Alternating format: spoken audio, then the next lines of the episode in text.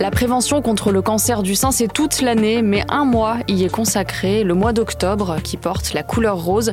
Chaque année, en France, 60 000 nouvelles personnes sont touchées par ce cancer, plus de 10 000 en meurent, alors qu'un dépistage précoce permet de limiter drastiquement les risques. Alors qu'est-ce que Octobre Rose? On pose la question à Philippine Revière-Flamand, journaliste pour BFM Radio.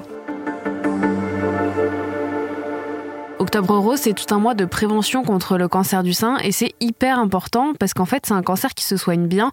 Ça veut dire qu'avec une prise en charge qui se passe tôt, on arrive à guérir 90% des personnes touchées quand même. Donc pendant tout le mois d'octobre, depuis bientôt 30 ans en France, on communique là-dessus. On voit le ruban rose un peu partout. Cette année, en plus, la Tour Eiffel a été illuminée en rose le 1er octobre. Il y a des dons qui sont récoltés aussi pour faire avancer la recherche sur le cancer. Et dans la communication, il y a aussi la sensibilisation des hommes à ce type de cancer, parce qu'on pense souvent que ça touche que les femmes, mais ça existe aussi chez les hommes.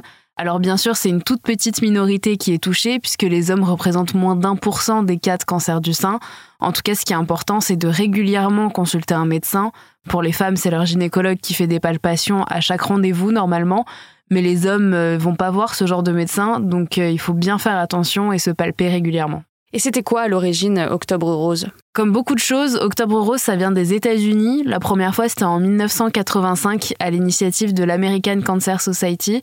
L'idée, elle a été reprise en France neuf ans plus tard, donc en 1994, et c'est le groupe Estée et le magazine Marie-Claire qui l'ont lancé, en créant l'association Le Cancer du Sein Parlons-en, qui est devenue Ruban Rose depuis.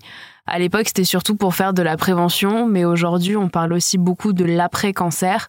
On essaie de faire en sorte que les femmes qui doivent vivre maintenant avec un seul sein acceptent leur nouveau corps et leurs cicatrices, parce que certaines femmes font le choix de ne pas subir de chirurgie reconstructrice. Est-ce que ça a fait ses preuves? Au début, il y avait que Marie-Claire et Estée Lauder, mais depuis, ça s'est largement répandu. On peut voir un peu partout des marques ou même des artistes qui reversent une partie de leurs bénéfices à la recherche. Et en plus de collecter des fonds, ça sensibilise. Ce mois-ci, on va voir des poitrines et des rubans roses un peu partout et ça va tout bêtement rappeler aux gens de faire une palpation, de prendre rendez-vous pour une mammographie. Et on voit clairement que depuis 1994, le taux de mortalité de cancer du sein a diminué alors que le nombre de cancers détectés a augmenté, tout simplement parce qu'on les diagnostique mieux aujourd'hui.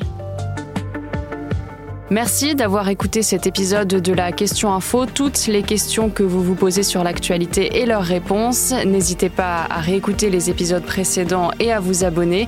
Vous pouvez nous retrouver sur toutes les plateformes de streaming. À bientôt.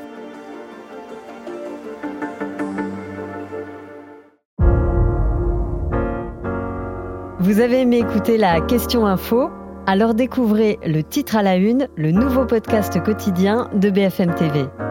Les grands récits de l'actualité, des témoignages intimes, c'est tous les soirs sur vos plateformes préférées. À bientôt!